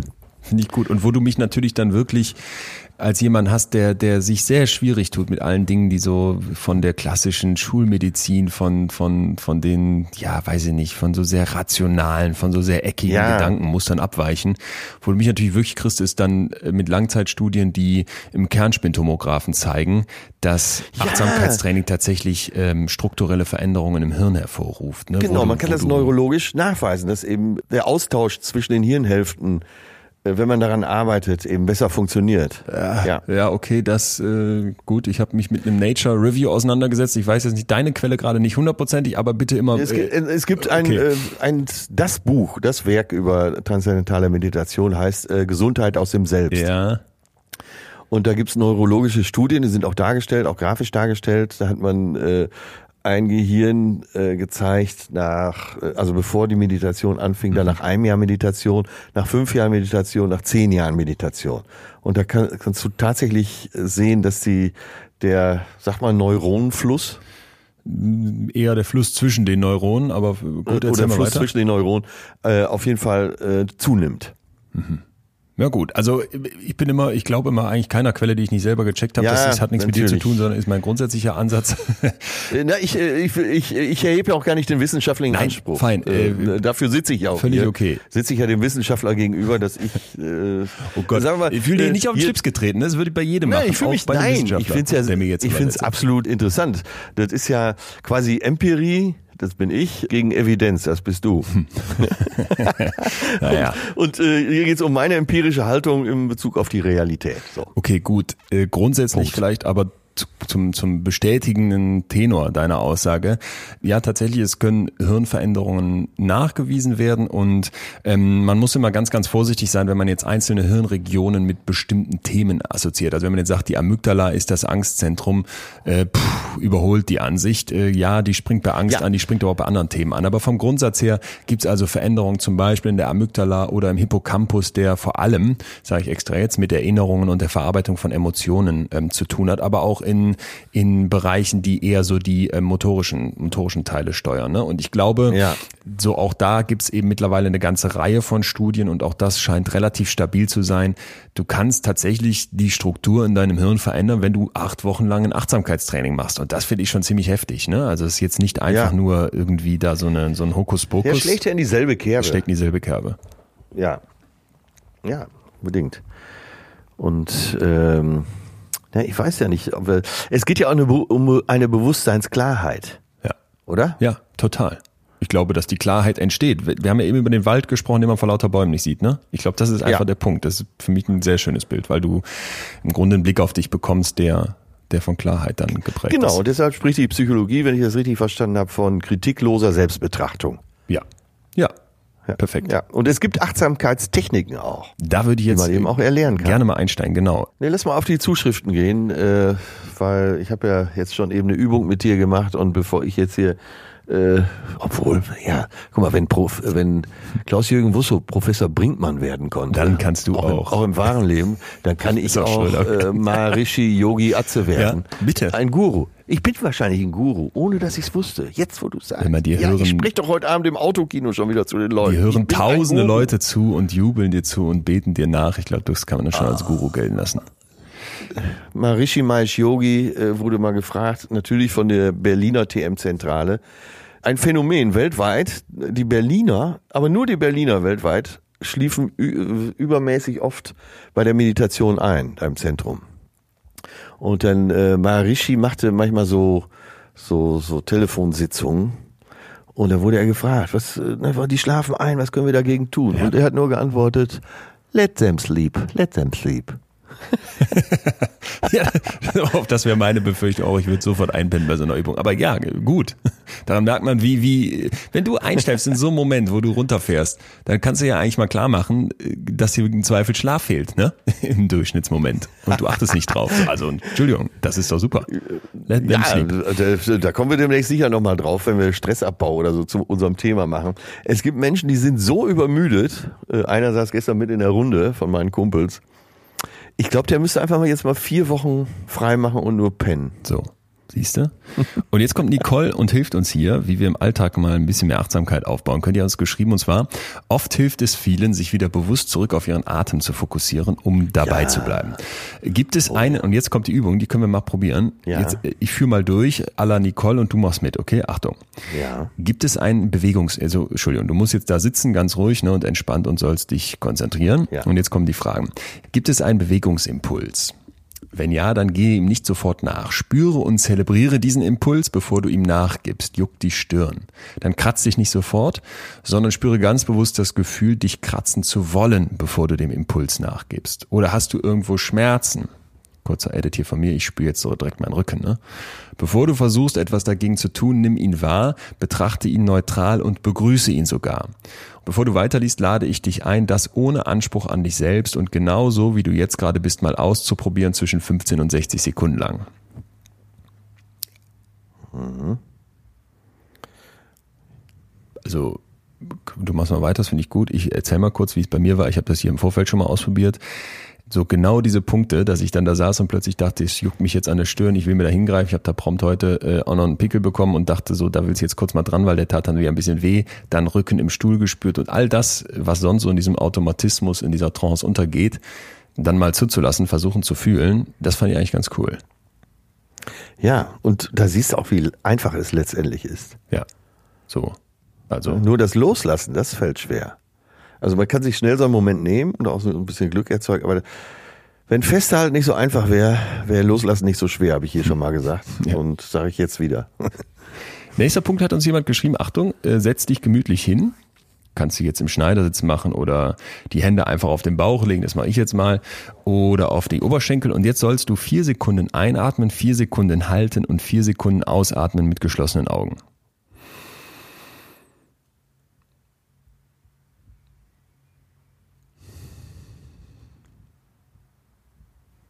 So.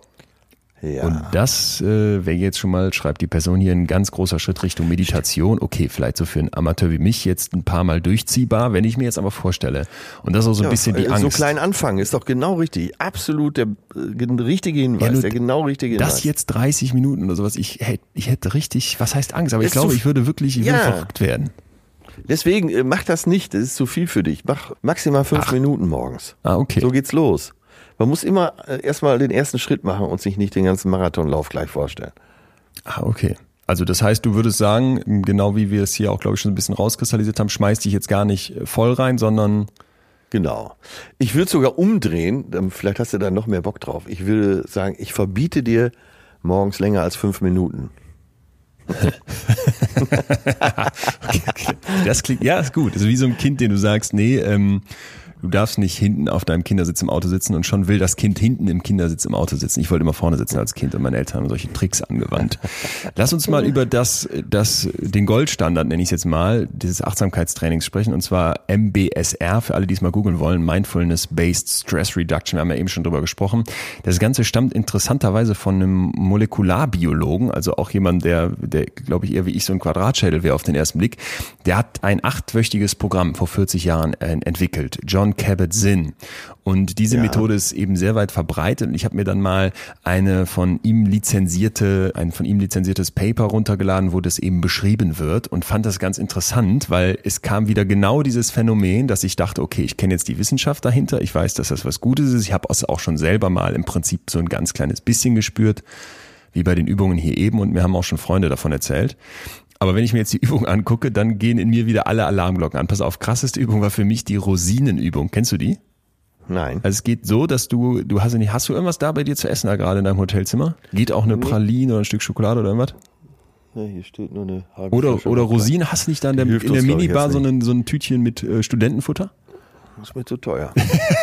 okay, alles klar. Ich stelle mir eine Rosine vor.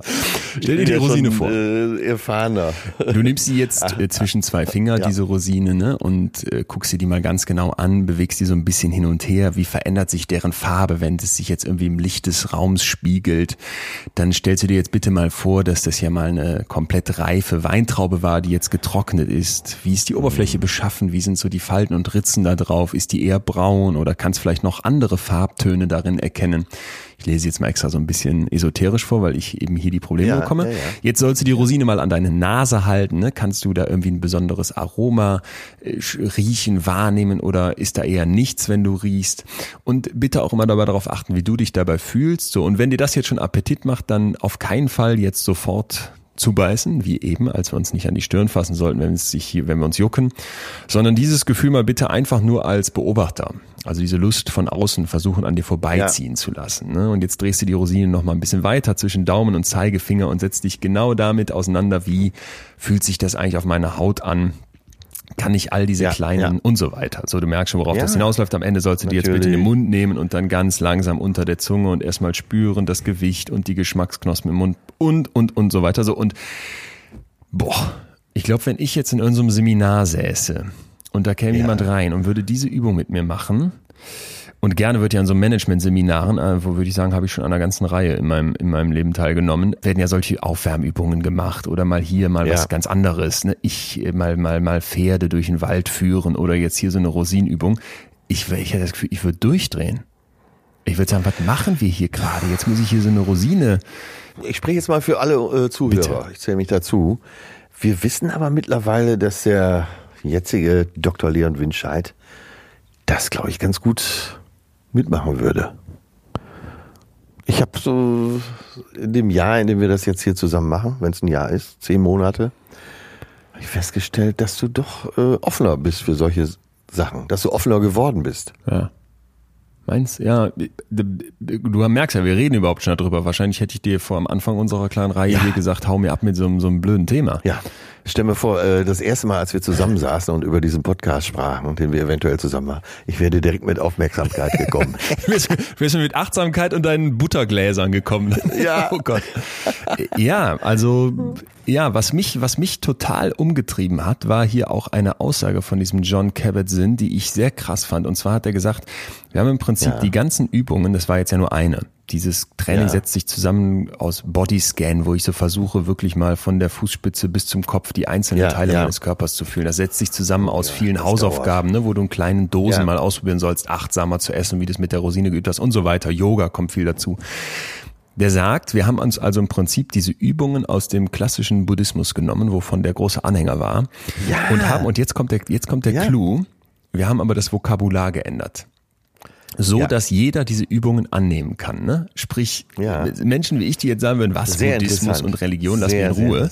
Und das Ja. finde ich ist ein, ist ein sehr, sehr, sehr wichtiger Punkt, der auch in meinem Kopf, wie du richtig beobachtest, stattfindet. Das haben wir hier so oft schon gehabt, dass du plötzlich erkennst, in großen Religionen, in großen Riten, in, in vergangenen Kulturen findest welcher du Dinge. Sinn dahinter steckt. Ja, was Ja. für ein Sinn dahinter steckt, ne? So. Ja, ich habe es ja eben gesagt, dieses große Buch über transzendentale Meditation. Das hätte ja auch heißen können, die Magie der transzendentalen Meditation. Ja, stimmt. Ist wahrscheinlich Ja. nicht gelesen. Ja. Es hieß aber Gesundheit aus dem Selbst. ja. Ja. So. Und da sieht man eben auch, dass alles im Leben eine Frage der Konditionierung ist und eben auch der Definition. Ja. Und Beschreibung. Das Total. ist auch schon wieder, Nee, das ist ne? schon wieder so schlau. Das ist schon wieder so schlau. Das ist wirklich einfach, äh, es kommt darauf an, wie du die Dinge benennst. Wie du es präsentierst, das ist, glaube ich, wirklich der essentielle Punkt. Und mir hat eine, jemand geschrieben, den ich persönlich kenne, eine Bekannte von mir, die, die wirklich eine schwere Krankheit hat und die hat gesagt, Achtsamkeit ist lustigerweise in jeder Reha-Kur, AHB, weiß jetzt gar nicht genau, was das heißt, in der ich war, Pflicht gewesen. Es scheint also in der Schulmedizin durchaus den Teil an Ganzheitlichkeit abzudecken, den jede Klinik für sich als Anspruch hat. Bin dabei aber immer wieder eingeschlafen, Jahre später wieder für mich entdeckt, gibt auch ganz gute Apps dafür und so weiter. Ne? Sie sagt, wenn es nicht zu spirituell esoterisch wird, finde ich es tatsächlich entspannend, aber habe keine Ja. großartigen Veränderungen in der Psyche oder Schlafqualität festgestellt. Gut, klar, die, die Varianz ist hoch. Ne? Bei dem einen wirkt das, beim anderen nicht. Das, das ist immer 100 so. Ja. Ähm, aber was ich bei ihr eben interessant fand, weil ich sie eben auch ganz gut kenne und sagen würde, wir sind schon relativ ähnlich, so vom vom Typ her, ist so dieses, okay, ich guck da drauf und sag, wenn es nicht zu spirituell oder esoterisch ist, dann kann ich es ganz entspannend finden, ne? wo, wo, wo ich wirklich merke, okay, shit, das ist, das ist einfach, wie du es mir präsentierst, obwohl der Ja. Inhalt im Grunde gleich bleibt. Religion ohne Religion habe ich mir hier notiert. Ja, ihr habt so ein bisschen Angst davor, ne? ja, ja, genau, genau. Und die, die würde ich gerne loswerden, diese Angst, weil es ist ja wirklich so, das haben wir heute hoffentlich, glaube ich, klar genug rausgestellt. Es wirkt. Also das muss man einfach sagen, es wirkt. Nicht bei jedem wie bei jeder Sache, ne? aber vom Grundsatz her, diese riesigen Analysen, die wir mittlerweile haben und wissenschaftliche Menschen werden Meta-Analysen besonders glauben, wenn sie gut gemacht sind, die zeigen einfach, ja, geht so in die Richtung. Ja, und du hast ja eben schon äh, Religion bemüht. Nehmen wir jetzt mal unsere, unser christliches Abendland, ähm, in dem wir ja nun mal leben. Wenn du betest, das gilt jetzt natürlich auch für Muslime, ähm, wenn du betest, meditierst du ja eigentlich. Ja. So, und äh, nimm alle Religionen, Ja. äh, die haben eins gemeinsam, der Moment der Besinnung. Den gibt's überall.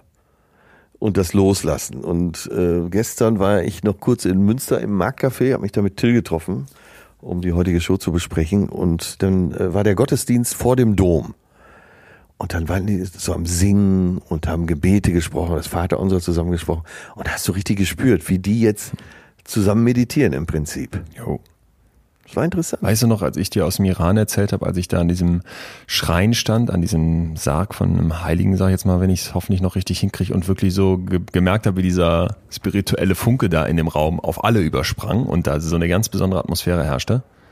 Ja. Ich glaube einfach, da darf man nicht unterschätzen, äh, dass Dinge, die über Jahrtausende die Menschheit äh, prägen, Ja. definieren und irgendwie mit einen Einfluss auf uns nehmen, dass die uns noch so unwissenschaftlich und absurd und Hokuspokus-mäßig rüberkommen können und am Ende aber eben doch viele äh, viele Dinge beinhalten, nach denen wir uns grundsätzlich sehnen. Ja. Und dieses, Ja. dieses, was du beschreibst, Mikey hat uns das auch geschrieben, die sagt, ich segel zum Beispiel und fange gerade an mit dem Windsurfen. ne? Ich finde, das ist aktive Meditation. Ja, man spricht ja auch davon, dass man in so einen Tunnel kommt. Ja.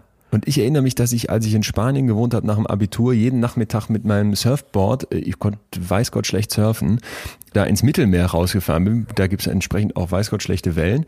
Und dann da hing und im Prinzip ging nix, aber ich hing halt in diesem Wasser und du paddelst und du bist weitestgehend alleine und du, Ja. das war ein, ein, und du guckst einfach aus dem Meer raus und hoffst, dass immer mal so eine kleine Welle kommt, dass du Amateursurfer loslegen kannst. Und das war so ein Moment, wo ich irgendwann regelrecht süchtig nach war und auch so merkte, okay, das ist jetzt vielleicht was, wo, ja, wo ein anderer beten würde. Das beschreiben ja viele. Gar nicht unbedingt die perfekte Welle, sondern dass dieses äh, auf dem Wasser liegen äh, so gut tut. Ja. Und das Geile daran ist ja, du hast ja die Absolution dafür, da auf dem Wasser zu liegen, weil du wartest ja angeblich auf die nächste Welle. Und du musst Ganz dich nicht genau. dafür rechtfertigen, dass du auf einem Board auf dem Wasser liegst. Herrlich. Vor allem muss ich mich nicht von meinen kruden Vorstellungen im Kopf rechtfertigen. Genau wie du sagst. Ich muss mich nicht rechtfertigen dafür, dass ich jetzt hier eine Meditationsübung mache, die ich ja albern finde oder irgendwie bete oder sowas, wo ich überhaupt nichts mit am Hut habe, sondern wirklich sage, okay, ich lasse Ja. das zu und kann damit, kann damit gut klarkommen. Äh, schön.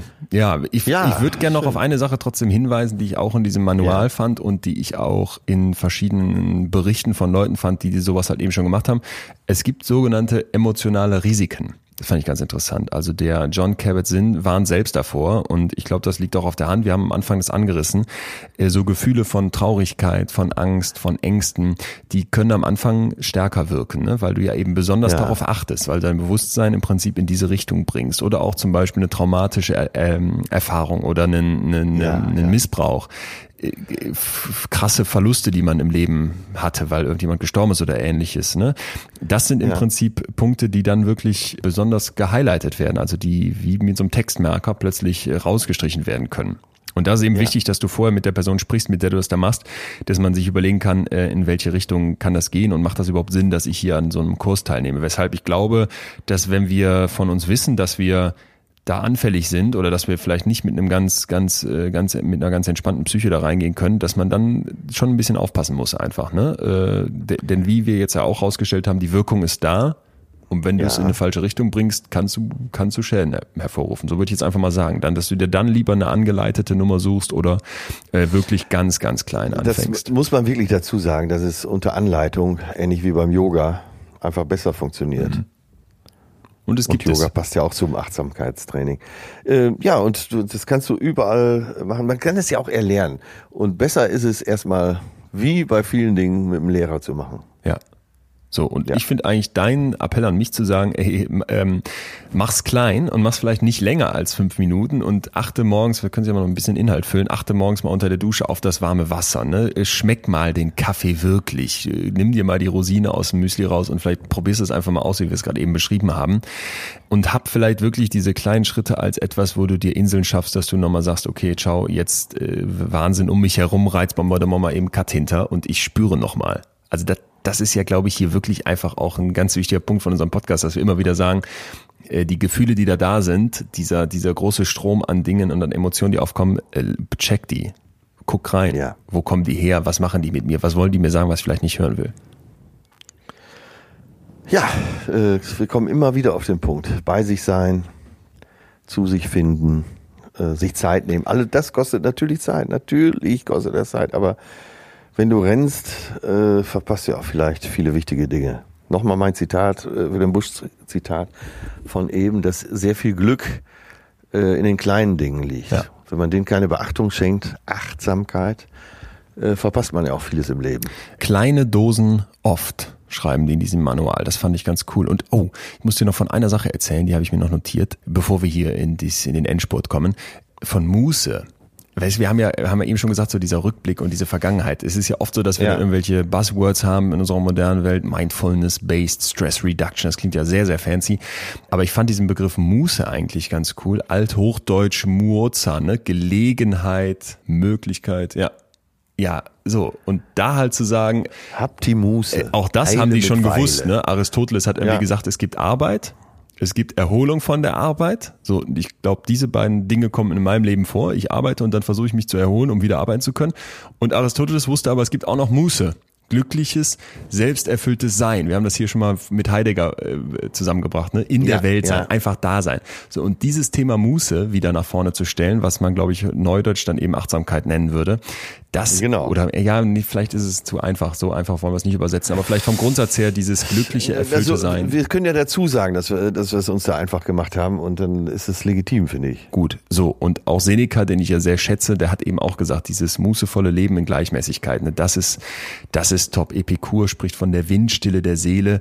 Das, das gefällt mir dann eigentlich auch immer sehr, wenn ich mir so vorstelle, ey, die saßen da vor, vor um die 2000 Jahre, ne, keine Handys, kein Stress, kein nix und doch eben doch genau dieselben Sachen, die die geplagt haben. Ja, äh, eben ja. doch irgendwelcher Stress, eben doch irgendwelche Dinge, die im Kopf waren, nicht raus wollten und dann zu sagen, ey Leute, ne, äh, Arbeit, Erholung von der Arbeit und Muße, äh, bitte nicht vergessen. Das hat mir, hat mir wieder mal sehr gefallen, weil mich beruhigt das immer. Wenn, irgendwie finde ich das sehr beruhigend, die Vorstellung, dass es da schon Menschen gab vor mir, die genau dieselben Probleme haben wie wir heute. Ja, ganz altes Sprichwort. Ich glaube auch von einem griechischen Philosophen, ich weiß jetzt aber nicht welcher. Die Sterne spiegeln sich nur in einem ruhigen Teich. Hm. Ja, schön. Äh, dann würde ich doch sagen, haben wir doch hier einen schönen, einen schönen ruhigen Teich hoffentlich gerade mal im einen oder anderen Hirn Erzeugt. auslösen können ja. und äh, haben zu klären, wie jede Woche, die Frage, was wir nächste Woche machen dürfen. Und ich hätte einen Wunsch, wenn du damit einverstanden bist. Ja, ich hätte auch einen Wunsch. Ich würde vorschlagen, okay. äh, Gl Glück im Speed Metal. Was? Nein, das war ein Witz. Okay. Ich stelle mir gerade vor, der, jeder hat, wird ja nach seiner Fasson glücklich, so auch so sein. Und wir stellen uns vor, dass so Meditationsmusik läuft, man im ja. äh, Doppellotus da sitzt und so. Und ein äh, Metal-Fan, Hardrock-Fan würde vielleicht sagen, äh, wenn ich äh, Napalm Death äh, von Megatrash höre, dann bin ich hin und weg. Wird es welche geben. Vielleicht nicht ganz so viele, aber äh, ja, finde ich gut kommt auf die Liste einfach, ne? Äh, yeah. Ja, aber auch, äh, beim, auch beim äh, Heavy Metal Konzert muss es Balladen geben. Sagen wir es mal so versöhnlich. Sehr, sehr schön.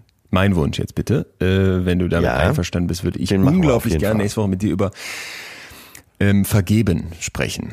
Also ah, versöhnen, ah, entschuldigen, ne? Äh, wie funktioniert das, das wie läuft geil. das? Pass auf, Hintergrund, du erinnerst dich an unser beider Gespräch mit der Eva Sepeschi. Ich muss kurz erklären, wer das ist. Das ist also eine ähm, Frau ja. aus Budapest, die als zwölfjähriges Mädchen von den Nazis als Jüdin deportiert wird und in Auschwitz ankommt und eine sehr, sehr, sehr krasse Geschichte hat. Ne? Also sie wird normalerweise ja. von der Rampe aus vergast, weil sie unter 16 ist, aber irgendeine Wärterin flüstert ihr zu, du bist 16 und das so eindrucksvoll, dass sie das ja. dann auch an dem Tisch irgendwie rausstammelt, als sie da tätowiert ähm, die Haare abrasiert und man dafür dieses, für dieses, für diesen Ort des Grauens fertig gemacht wird. So. Und, für äh, die breite Masse ist, ist die Frau, mit der ich äh, bei Lanz war und bei der ich mich entschuldigt habe in der Sendung. Beim Lanz. Das war genau der Punkt. Du hast auch danach nicht wirklich mehr darüber gesprochen, aber wir haben ja zusammen mit ihr gesprochen. Ich war bei ihr in Frankfurt ja. und hatte das Mikro dabei, du mhm. warst dazugeschaltet. Und was ich an deren mhm. Geschichte so spannend fand, ähm, wir haben das ja quasi eher so, so, so mal nebenbei noch gemacht, äh, war aber eben dieses Thema, wie schaffst du das, wenn dir so ein Leid zugefügt wurde. Ja, Wenn dir sowas passiert. Das denke ich bei ihr ja, auch immer. Wie schaffst ja. du das, äh, nicht nur nicht zu hassen? Sie sagt ja ganz explizit, ich kann nicht hassen, sondern wie schaffst du das auch noch zu das vergeben? Das hat sie ja immer wieder betont. Das fand ich auch absolut bemerkenswert ganz, ganz heftige Geschichte, von der äh, würden wir euch dann nächste Woche nochmal ausführlicher erzählen und auch eben die, die, den Ausschnitt, den wir mit ihr besprochen haben, mit reinbringen. Und ja. ich finde, wenn wir das so, das ist ja eigentlich immer unser Versuch hier vom Großen ins Kleine und umgekehrt, wenn wir dieses Große so auf unser, unseren Umgang mit Momenten runterbrechen, wo wir Menschen versuchen geben, zu, versuchen zu verzeihen oder eben auch nicht, ne, und an unserem Groll, ja. Groll festhalten. Und manchmal kann das ja auch gerechtfertigt sein dann glaube ich, können wir äh, sehr, sehr viel von Eva lernen und wir würden dann das drumherum wie immer vorbereiten. Also wenn du d'accord bist, dann ja, das. Absolut. Ja. Dann ist unser Thema Vergebung. Ja, Ver Vergebung, genau. Und wir dürfen euch allen wirklich sehr, sehr herzlich danken, dass ihr uns wie immer so fleißig geschrieben habt, dass wir bei, das muss ich hier anmerken, voll des Stolzes bei iTunes auf äh, glatte 5,0 Sterne gestiegen sind. Ich habe mir die, die Bewertungen Aber, durchgelesen. Ne? Äh, vielen ja. Dank, freut uns riesig. Es freut uns natürlich auch äh, Kritik. Also wenn mal jemand sagt, weniger Sterne, gerne auch. Dann wäre es toll, wenn ihr uns dazu schreibt, was können wir besser machen. Haltet das unbedingt bei. Schreibt uns auch äh, bitte, bitte weiterhin bei Instagram so fleißig wie bisher mit Feedback zu dieser Folge Folgevorschlägen für die nächsten Folgen. Wir haben zum Beispiel reinbekommen, und das steht hier auch auf unserer Liste, den Themenwunsch keine Gefühle. Und zwar von Roman, der gesagt hat, ich hatte vor einigen mhm. Jahren einen schweren Autounfall und ein schweres Schädelhirntrauma wurde viermal am Kopf operiert und meine linke Schädeldeckenseite ist jetzt aus Kunststoff. Ich habe nun einige bleibende Schäden, auch bin ich jetzt sehr neutral im Hirn. Ich fühle und empfinde nichts mehr. Fand ich ziemlich krass. Also ganz so krass muss es ja um, gar nicht sein. Ne? Schickt uns unbedingt, was euch umtreibt, was euch interessiert und äh, gerne klickt jetzt auf Abonnieren, falls noch nicht geschehen und bleibt uns treu. Ja, Leon, ich bedanke mich. Hat mir doch mal wieder mehr gebracht, als ich dachte. Und ich empfinde es wirklich nicht als Arbeit, sondern hm. als großes Vergnügen, mit dir diese Sitzungen zu haben. Dann wünsche ich dir einen guten Abend da bei deiner Show. Viel Wein danach, nicht ausgespuckt, sondern flaschenweise abgefüllt und wünsche frohes Fühlen. Bis ganz bald. Ciao, tschüss. Tschüss, tschüss. Das war Betreutes Fühlen. Der Podcast mit Atze Schröder und Leon Winscheid. Jetzt abonnieren auf Spotify, Deezer, iTunes und überall, wo es Podcasts gibt.